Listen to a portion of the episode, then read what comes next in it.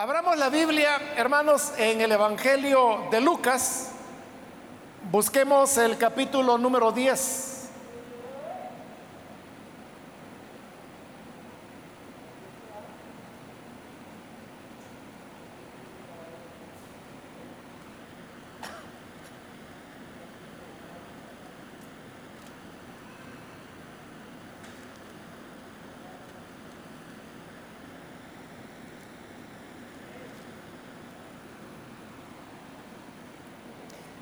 Dice la palabra de Dios en Lucas capítulo 10,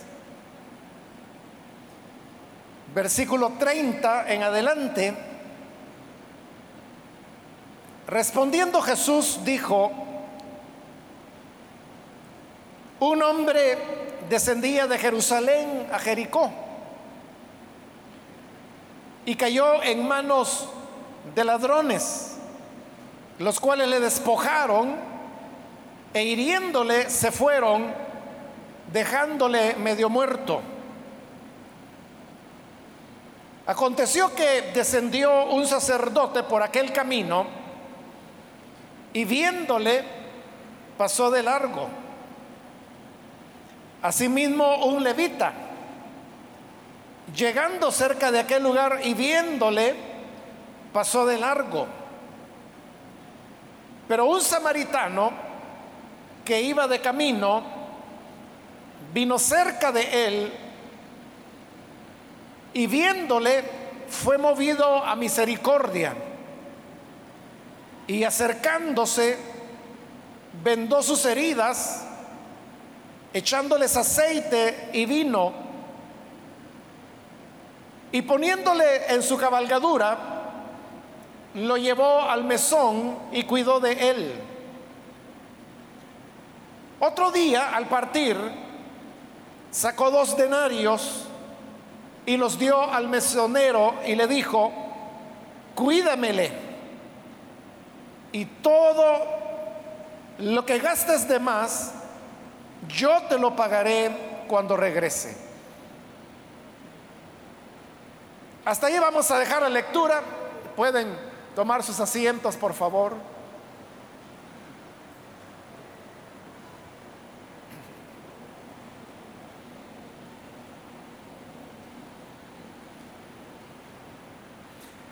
Hermanos, hemos leído este pasaje muy conocido del Evangelio de Lucas.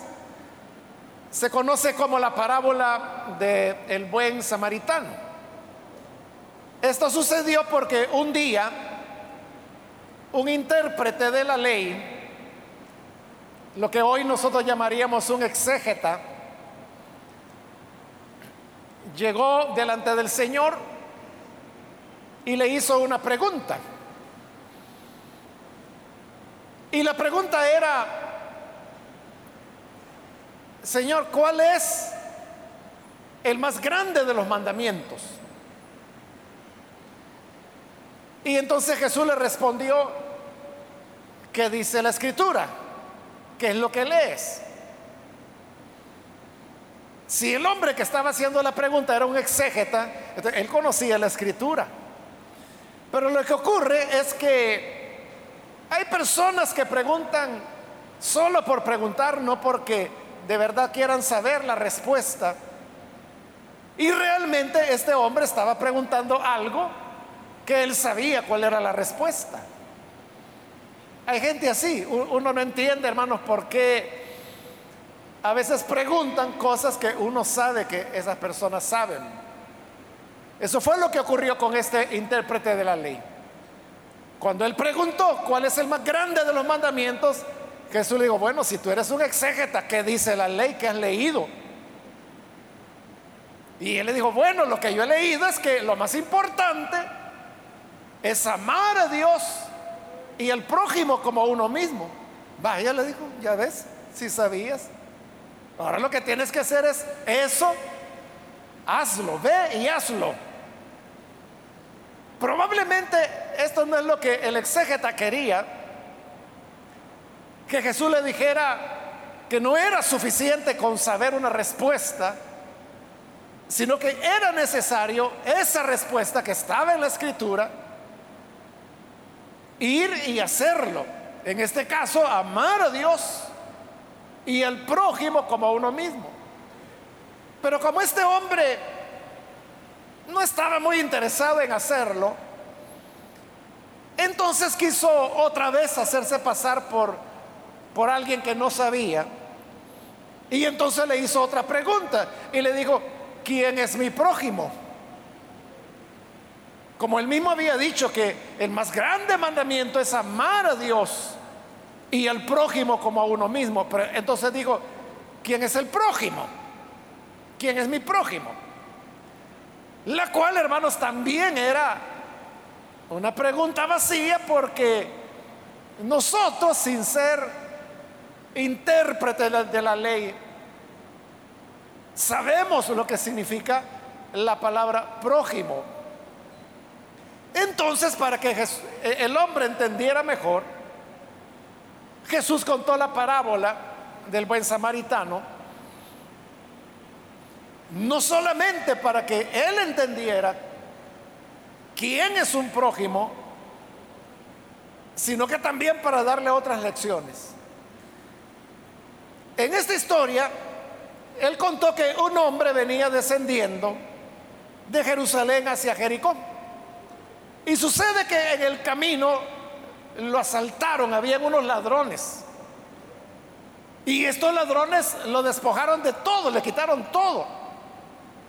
Y no conformes con eso, lo hirieron, pero la herida que le hicieron provocó en él una hemorragia, de tal manera que él quedó tirado en la tierra y dice que estaba agonizando, él estaba herido de muerte. Y los ladrones se fueron. Un poco de tiempo después venía por el mismo camino un sacerdote.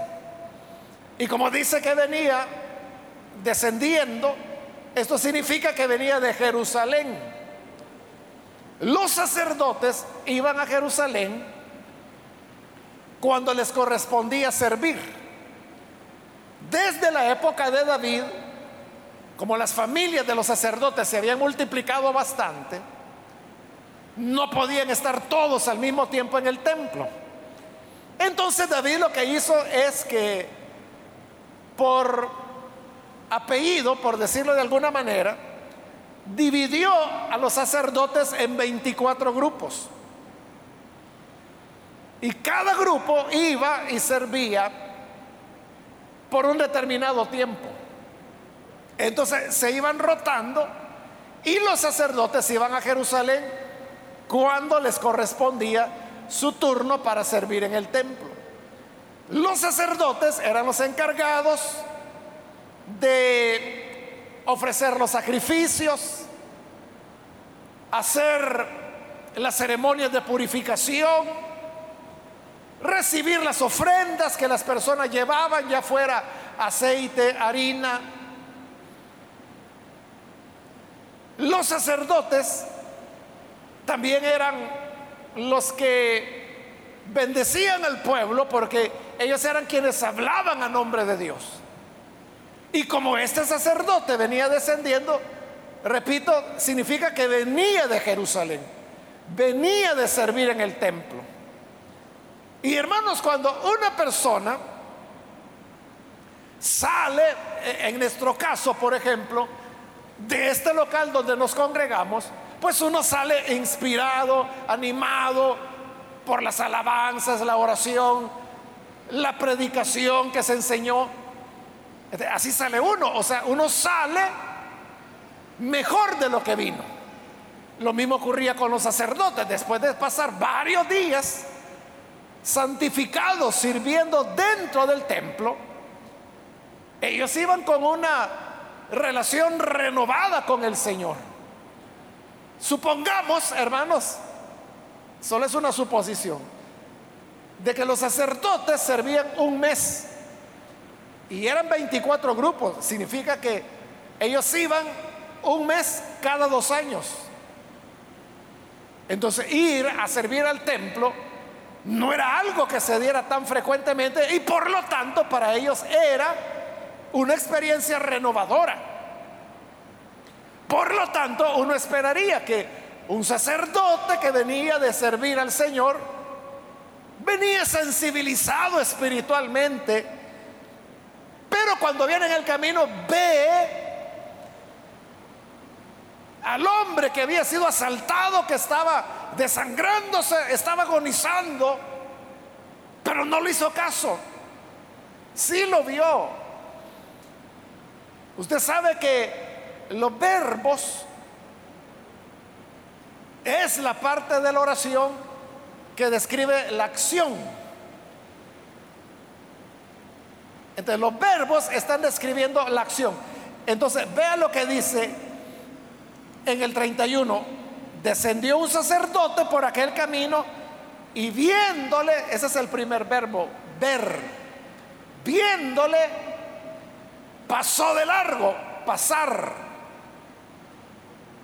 Esos dos verbos están describiendo la acción del sacerdote. Él vio al hombre, lo vio herido, lo vio agonizando, lo vio sangrando, pero pasó. No hizo nada, ahí lo dejó. Vio y pasó, vio y pasó. Es como aquel que va por el camino, ve que hay una necesidad, pero dice, no, yo paso. Y lo dejó ahí. Al poco rato, dice el Señor en su parábola, en el 32 venía un levita. Los levitas, hermanos, eran los ayudantes de los sacerdotes. Y como también venía descendiendo, significa que también venía del templo. Es decir, como que acababan de entregar turno y estaban volviendo a sus hogares. Los sacerdotes, los levitas, pues iba el levita. Y el levita hace lo mismo, los mismos dos verbos. Dice el 32, llegando cerca de aquel lugar y viéndole, pasó de largo, o sea, lo vio y pasó. Él también vio al hombre sangrante, necesitado, pero siguió de largo como que si nada pasaba, como, como que si no era con él. Y luego después venía otro hombre que dice el Señor que este era un samaritano y el Señor dice que iba de camino. Este no se nos dice si venía descendiendo o no, porque era samaritano, realmente no importaba. Porque recuerde que los samaritanos no adoraban en el templo. Ellos adoraban en el monte. Ellos no veían a Jerusalén como una ciudad especial para ellos lo especial era Samaria, porque allí estaba el monte Jericín, que es donde los samaritanos adoraban a Dios. Por lo tanto, este hombre era un viajero, andaba en, alguna diligencia, no sabemos qué, pero él había tenido que viajar. Por eso es que no importa si iba subiendo o iba bajando, el hecho es que iba de camino. Pero cuando llega a donde estaba el hombre herido, aquí comienzan los verbos que el Señor comienza a usar para describir la acción del hombre.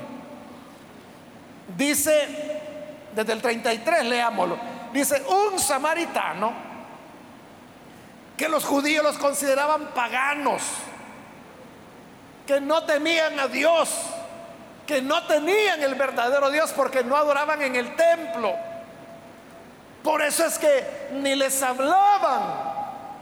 Los judíos no le hablaban a los samaritanos. Es lo que dice Juan capítulo 4, que judíos y samaritanos no se llevaban. Entonces el samaritano aquí es el hombre que no teme a Dios, que no es consagrado, que no tiene la sana doctrina pero dice el 33, el samaritano iba de camino, vino cerca de él, y aquí viene el primer verbo, y viéndole. O sea, pero eso ha ocurrido con todo, ¿verdad? Porque el sacerdote lo vio y siguió de largo. El levita lo vio y siguió de largo. Y ahora el samaritano también lo ve. Pero ¿qué hace el samaritano? Pasa, igual que el sacerdote y el levita. No, dice que viéndole fue movido a misericordia. Eso fue lo que hizo la diferencia. Cuando el samaritano ve al hombre herido, sangrante, él fue movido a misericordia. Es decir, algo tocó su corazón. Algo tocó su interior y eso lo sensibilizó. Y se puso a pensar en el hombre y dijo, pobre de él, sintió misericordia, hay que ayudarlo. Esa fue la diferencia. Porque el sacerdote, el levita, simplemente lo vieron, vieron lo mismo que el samaritano está, está viendo. La diferencia es que el sacerdote no sintió nada, el levita no sintió nada, pero este samaritano sintió que se le partía el alma al ver el dolor y la agonía que este hombre sangrante estaba ahí. No sabemos qué pensó porque no lo dice la parábola. Pero probablemente el samaritano se puso a pensar, quién sabe si este hombre es un padre, sus hijos lo están esperando en casa, o si era joven el hombre asaltado, quizás es hijo de una madre y, está esperando. Es decir, empezó a pensar en todo lo que detrás de ese ser humano sufriente podía haber. Como le digo, Jesús está contando esto para explicar que es un prójimo, pero le dije, también está dando otras lecciones. Y las lecciones es que las personas pueden ser religiosas, pueden tener privilegios únicos, como los sacerdotes, como los levitas, y sin embargo ser insensibles ante las necesidades de los demás. Yo le aseguro que este sacerdote cuando llegó a su casa, quizás su esposa le preguntó, ¿qué tal? ¿Cómo te fue en tu turno allá en Jerusalén? Pues bien, bendecido, todo estuvo bien. ¿Y qué tal llegó la gente? Ah, vieras. Muchos llegaron, tuvimos mucho trabajo, muchos sacrificios, mucha devoción de la gente, me siento satisfecho, me siento contento. Él sentía que había agradado a Dios. Pero había pasado totalmente por alto al hombre agonizante que había visto en el camino. Lo vio, pero él pasó de largo. Lo mismo hizo el levita. ¿Y sabe cuál es el problema de esto? Que la escritura dice lo que el exégeta le había dicho a Jesús. El más grande mandamiento es amar a Dios y a tu prójimo como a ti mismo. No se puede solamente hacer la mitad. Porque uno podría decir, el sacerdote, bueno, quizás por ser sacerdote amaba a Dios, y porque venía de, cumplir su turno, venía de Jerusalén, el levita igual. Supongamos que amaban a Dios, pero no amaban al prójimo, porque este que estaba allí era su prójimo. Era una persona que necesitaba.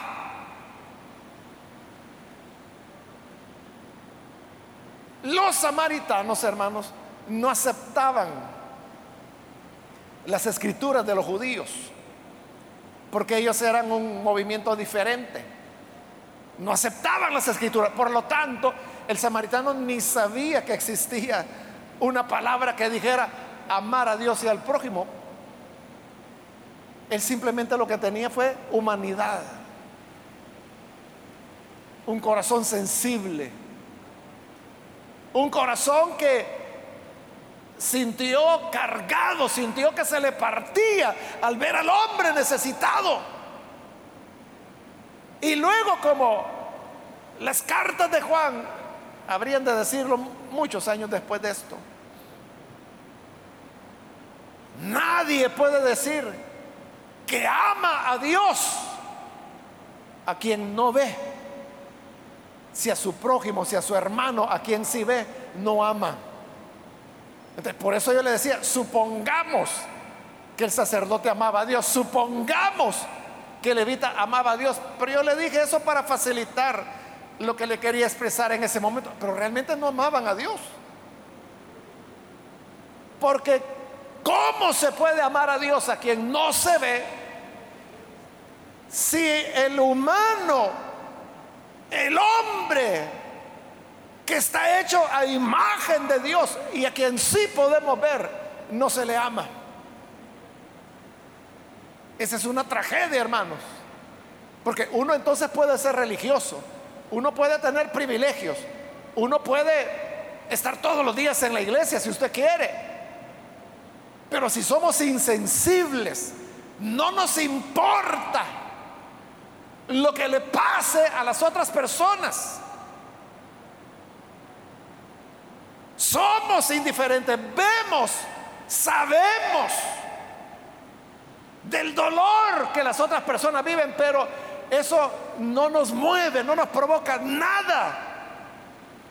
Entonces realmente no conocemos a Dios, no lo amamos. Pero este samaritano fue movido a misericordia. Y siendo movido a misericordia,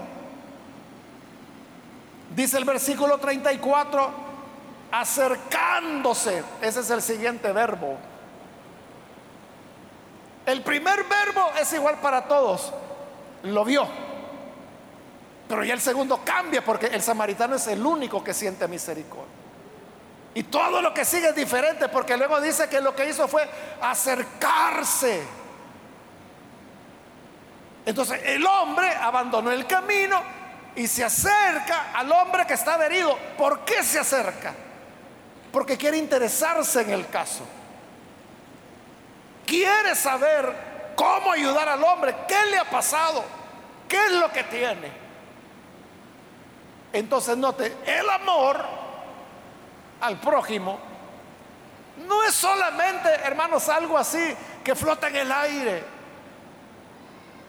O algo abstracto que si uno dice, y usted ama a su prójimo, amén, dice la gente. Pero no está ni teniendo idea de lo que eso significa. El verdadero amor nos lleva a sentir el corazón partido cuando otra persona está sufriendo, está en problemas, está enfermo, está herido, está detenido injustamente, está, hermanos, padeciendo problemas económicos, desempleo, o sea, puede ser cualquier situación. Una pena moral, depresión, lo que pueda ser. Pero el que verdaderamente ama a Dios como ama al prójimo, su corazón se conmueve, no puede permanecer indiferente. Y como está conmovido, ¿qué hace? Se acerca. Se acerca porque quiere saber qué ocurre. Quiere estar cerca de la víctima. Los otros, el sacerdote y el levita, lo que hicieron fue pasar rapidito por ahí hacerse los locos como que si no habían visto nada, como que si nada había pasado. Pasar rapidito. No, el samaritano lo que hizo fue acercarse. Porque siempre que nosotros sentimos compasión por otras personas, nos acercamos. Y al acercarnos es cuando uno comienza a conocer la historia de esa persona. Desde lejos usted puede juzgar según su imaginación. Desde lejos usted puede tener un prejuicio, una idea, pero hay que acercarse. para saber realmente qué es lo, lo que ocurre. El hombre, el samaritano, comenzó a examinar las heridas, vio que estaba sangrando, vio que había que atenderlo. Él no sabía lo que había ocurrido. A lo mejor suponía que ladrones habían sido porque lo habían despojado de todo el hombre. Esta parábola, hermanos, ha inspirado a, varios pintores a lo largo de la historia. Y todos los pintores, como ahí dice, de que lo despojaron de todo, pintan al, al, al hombre herido desnudo. no sabemos si de verdad estaba desnudo, solo dice que lo despojaron de todo. Y todo puede ser todo, incluso la ropa. Entonces el hombre, el samaritano, intuyó que le habían robado, le habían, lo habían despojado de todo como realmente era. Pero el acercarse tiene como propósito ayudar. Usted puede escuchar, hermano, que los vecinos de al lado, los niños gritan y se oye que lo golpean. Pero usted qué hace? Pone más fuerte la radio, ¿verdad? Para no, no tener que estar oyendo. Y usted dice, no, yo no me quiero meter en problemas. No, si ese hombre es una bestia, ese hombre es violento, yo no me quiero meter en problemas. Tampoco el sacerdote quiso meterse en problemas, ni el levita. Pero el samaritano, como se conmovió su corazón, él dijo, no, no puede ser. Se acercó. Entonces hay que acercarse a las víctimas, preguntarles, platicar con ellos, conocer su historia, qué es lo que de verdad pasó. Y eso probablemente cambiará sus ideas, cambiará sus prejuicios o cambiará las excusas que usted tiene para no hacer nada. al acercarse, el samaritano encuentra que el hombre está herido. Entonces dice que como estaba herido, lo que hizo fue vendar sus heridas. Usted sabe que eso es lo primero cuando una persona tiene una hemorragia. La recomendación es que usted tiene que tomar algo que esté limpio, un pañuelo, una manta, pero que esté muy limpia, y entonces se coloca sobre la hemorragia y se hace presión por unos minutos. Entonces eso ayuda muchísimo para detener la sangre. Si hay una arteria cortada, ahí es más complicado. Ahí hay que poner un torniquete. Pero si es una herida donde no se ha tocado una arteria importante, entonces la presión puede ayudar. Y esto es lo que hizo el samaritano. Dice que eh, lo comenzó a vendar. ¿De dónde sacó las vendas? Porque él no andaba un botiquín, no había botiquines en la época. A lo mejor él rompió su manto, su ropa algo, de algún lugar tuvo que sacarlo. Pero la idea era atender al hombre, no importaba lo que él sacrificara, había que salvarlo. Entonces lo venda. Esa es la tarea de la persona que verdaderamente ama a Dios.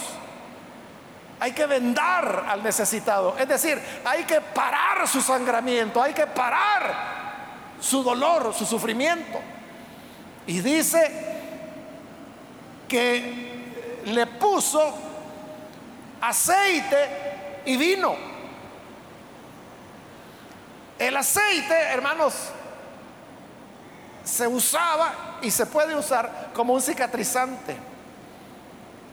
Y el vino probablemente lo usó para lavar la herida. Ellos no tenían los conceptos de desinfección. Ellos no sabían que habían virus, bacterias. Ellos sabían de que el vino era bueno para que una herida no se infectara. Ellos no sabían por qué se infectaba. Pero la observación les había hecho ver que el vino ayudaba para que no hubiera infecciones. Claro, porque el vino tiene un grado de alcohol, o sea, muy bajo, pero tiene grados de alcohol. Y por lo tanto sirve como un desinfectante. Entonces, eh, hizo lo que se hacía en la época, le aplicó vino, le aplicó aceite, lo vendó. Entonces, lo que estaba haciendo era sanar las heridas. El verdadero amor, hermanos, es aquel que nos lleva a sanar las heridas de las personas. Usted puede decir, no, pero yo no fui quien lo herí. No, el samaritano tampoco había herido a este. Los que lo hirieron, hermano, a saber qué se hicieron. Algunos hermanos han dicho de que todos, todos nosotros tenemos algo de todos los personajes de la parábola. Es decir, todos tenemos algo del hombre asaltado y herido, ¿verdad? Porque nos ha pasado alguna vez en la vida. No que nos hayan asaltado y herido literalmente, pero sí han habido heridas que hemos recibido en la vida. A veces físicas, a veces emocionales, a veces golpes que nos dejan heridos. Pero también tenemos un poco de ladrones que asaltan. Porque a veces nos mostramos egoístas y no nos importa quitarle a la persona lo que es de ella. E incluso no nos importa golpear, herir, dejar muriendo a alguien. Tenemos un poco de ladrones. Pero también tenemos algo de sacerdotes, de religiosos que vemos la tragedia, nos hacemos locos y seguimos caminando. Rapidito, ¿verdad? Porque yo no he visto nada. Tenemos algo de levitas que hace lo mismo, pasar rapidito porque no, yo no quiero saber nada, haciéndose como que nada pasa, como que nadie está sufriendo, como que esto no es una tragedia, como que no es un drama. Y todos tenemos también algo de samaritanos. Quiera Dios que mucho, mucho, que si tenemos hermanos un 10% de víctima, o si tenemos un 5% de salteadores, o un 30% de sacerdote, o un 40% de levita, quiera Dios que tengamos el 100% de samaritano. Y podamos sanar las heridas, aunque no las haya causado usted, porque usted puede decir, bueno, a mí me toca pagar los platos que otro rompió. Es que ese es el amor. Eso es lo que la ley dice. Ese es el más grande de los mandamientos amar a Dios y a tu prójimo como a ti mismo. Lo más grande no es ir al culto. El más grande mandamiento no es ni siquiera orar. El más grande mandamiento, hermanos, no es leer la Biblia. El más grande mandamiento no es desarrollar un privilegio. El más grande mandamiento es amar a Dios y al prójimo como a nosotros mismos. Eso es lo que Dios más quiere de nosotros. Pero yo le pregunto, ¿cuántas veces usted oye predicaciones que hable acerca de esto, de amar al prójimo? Hay muchas predicaciones de que hay que evangelizar, que no sea Aragán, que hay que ir, que hay que salvar a las personas, que hay que servir, que no sea aguado, que cumpla su privilegio. De eso se predica. Pero ¿quién habla de ayudar al herido, de sanar las heridas de las personas? Y habiéndolo sanado, sigue otro verbo. Dice, poniéndolo en su cabalgadura. Aquí la cosa cambia porque hasta este momento lo que el samaritano ha hecho es atender a una persona herida en el camino. Ya se acercó, ya se enteró que tiene, ya limpió sus heridas, ya lo vendó. Entonces pudo haber dicho, bueno, ya lo ayudé, Dios mediante se va a recuperar, le voy a dejar aquí un poquito de agua para cuando despierte y me voy, me voy tranquilo de que ya hice algo. Pudo haber hecho eso, pero no. Dice que lo tomó y lo cargó sobre su cabalgadura. Esto, hermano, ya significa que Él se está haciendo cargo. Porque no es lo mismo cuando usted lo atiende ahí en el piso a cuando usted carga ya con la persona. Como decimos, ¿verdad? Nos estamos echando el cargo. Es lo que él hizo. Lo cargó y lo puso en su cabalgadura, donde él iba cabalgando. Hoy él iba a ir a pie porque su lugar se lo está dando al herido. Pero eso, repito, de lo que nos está hablando es que la persona se está haciendo cargo. ¿Usted qué haría? ¿O qué hubiera hecho? Quizás diga, no, si yo ni lo conozco. Si lo conociera, pues a lo mejor, pero mm, yo no sé quién es. Y yo no sé si iba o venía, ahí lo haya herido. Quizás lo voy a llevar en dirección contraria. No, mejor hay que se quede. O sea, uno lo que busca, hermano, es el mínimo posible. Pero este hombre no, porque fue movido a misericordia. Tenía misericordia del herido. Entonces, lo que se hace por el necesitado, si hay amor, se hace bien y se hace completo. No puede quedar a medias. Entonces cargó con él y se lo llevó. No dice si para arriba o para abajo, porque como era samaritano no importa. Y dice, lo llevó al mesón. Ese es el siguiente verbo, llevarlo. Lo llevó al mesón, al lugar donde él se iba a hospedar. Y de seguro en el mesón lo acostó. No podemos decir una cama, porque en esa época no había camas. Lo que se usaban eran unas esteras que se ponían sobre el piso. Algo así como nosotros aquí podríamos decir un petate que se coloca sobre el piso. Así dormía la gente, no habían camas. Lo colocó allí y lo estuvo cuidando. Le llevaba de beber, le llevaba de comer. No sabemos si el hombre recobró la conciencia o si seguía inconsciente. Como había perdido mucha sangre, había que alimentarlo para que pudiera recobrar las fuerzas. Y estuvo cuidándolo ahí, no dice cuánto tiempo. Pero llegó el momento cuando él tenía que irse, porque recuerde, él andaba en una diligencia. Y como ya el hombre estaba mejor, él dijo, bueno, por lo menos sé que no va a morir, se va a recuperar. Entonces fue donde el mesonero y le dije, mira, por favor, cuídame a este hombre, lo voy a dejar ahí, cuídamelo.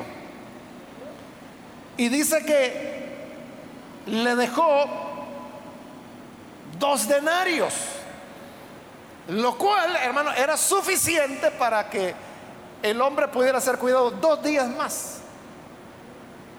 Un denario por cada día, porque el denario era la paga de un día.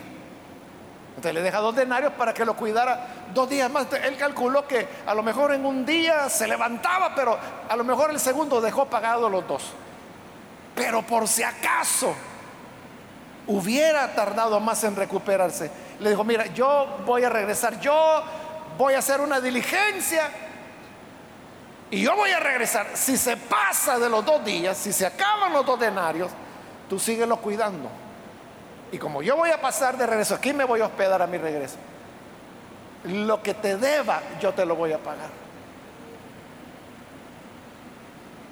Es decir, el hombre, hermanos, hizo hasta más de lo que cualquiera hubiera esperado.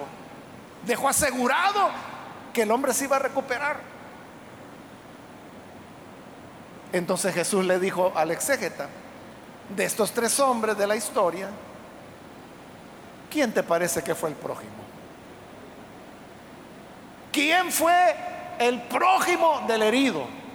¿Quién fue el que reaccionó humanamente? ¿Quién fue el que fue movido a misericordia?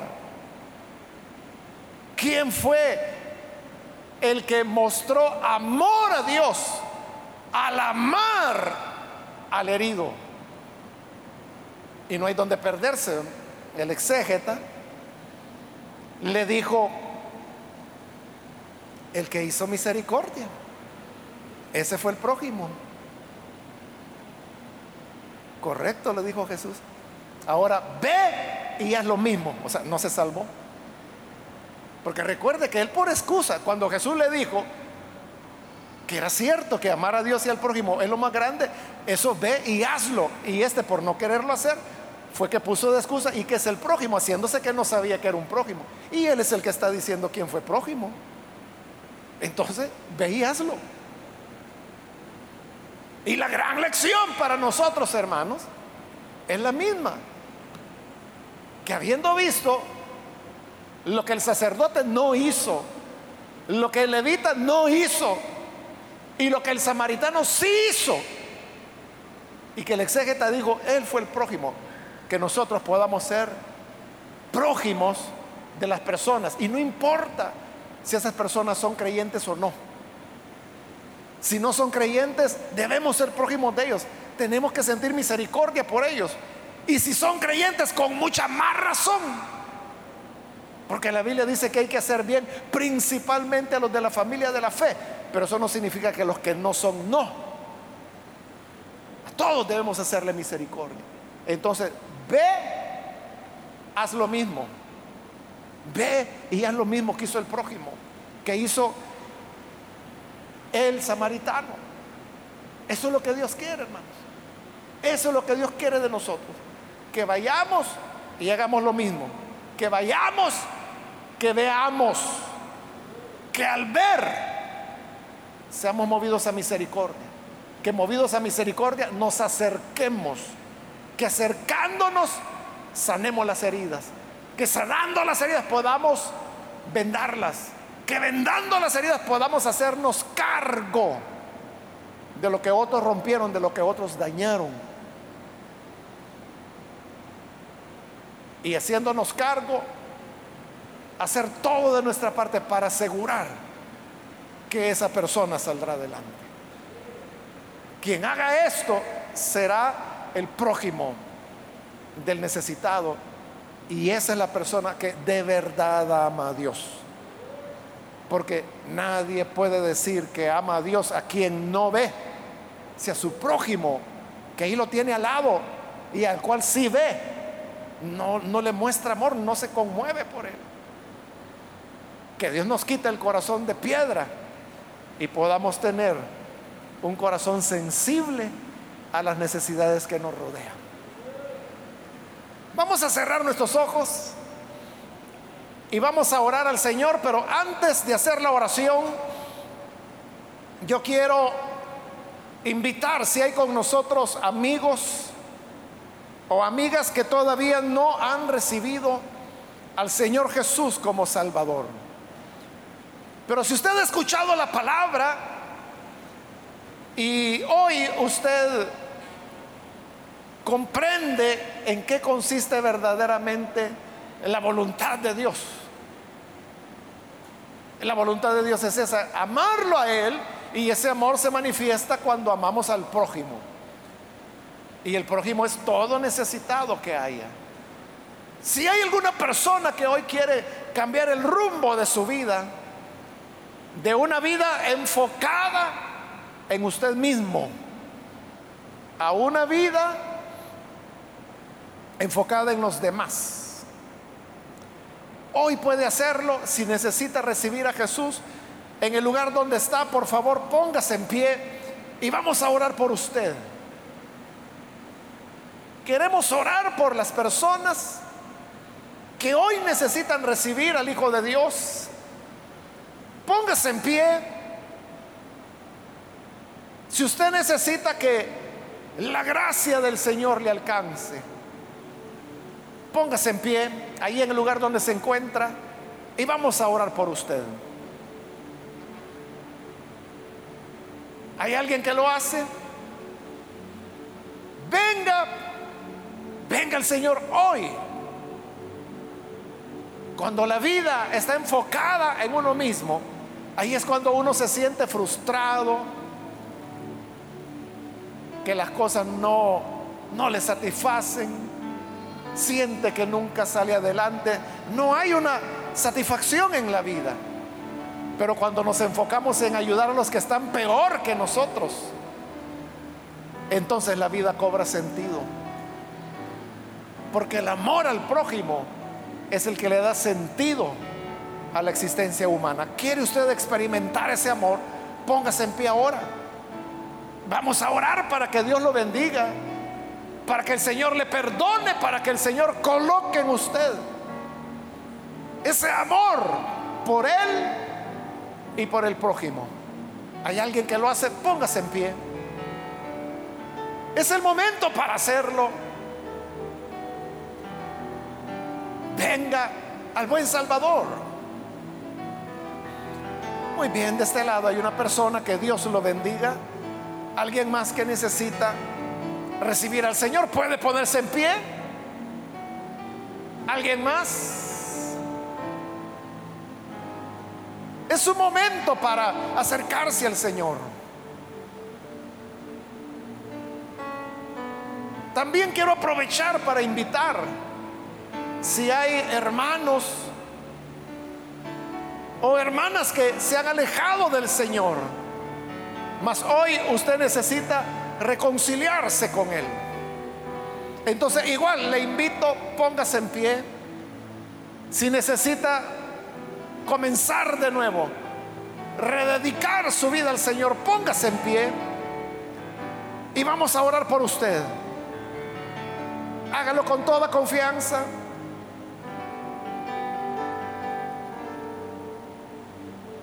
Es su momento. Su momento para estar a cuentas con el Señor. Hay alguien que lo hace, póngase en pie. Hermano, hermana, no podemos ir por la vida haciéndonos como que nada pasa. O como que nada tenemos que ver. Si en verdad amamos a Dios, no hay otra forma más que amándolo en el prójimo y principalmente en el necesitado, en el más necesitado. ¿Hay alguien que lo hace? Póngase en pie.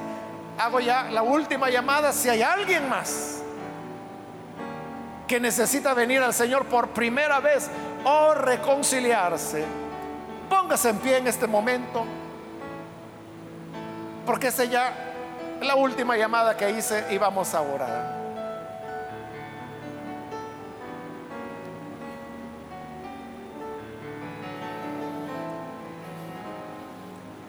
A usted que nos ve por televisión le invito para que se una con nosotros, ore con nosotros y reciba al Señor en su corazón. Señor, gracias te damos por las personas que tanto en este lugar como a través de televisión, de radio o de internet están abriendo su corazón para recibir tu palabra, para creer en aquel que vino para enseñarnos cuál es tu voluntad. Ayúdanos a todos para que podamos ser como el samaritano, que seamos movidos a misericordia por los heridos, por los maltratados por los tratados injustamente, por los golpeados, por los olvidados. Que podamos cargar, Señor, con sus heridas, con su sufrimiento, y que así, Señor, podamos ser igual que tú Ayúdanos para que todos andemos en este camino de vida. Y que así, Señor, el mundo conozca que somos tus hijos cuando hacemos tu voluntad. En el nombre de Jesús, nuestro Señor, lo pedimos. Amén y amén.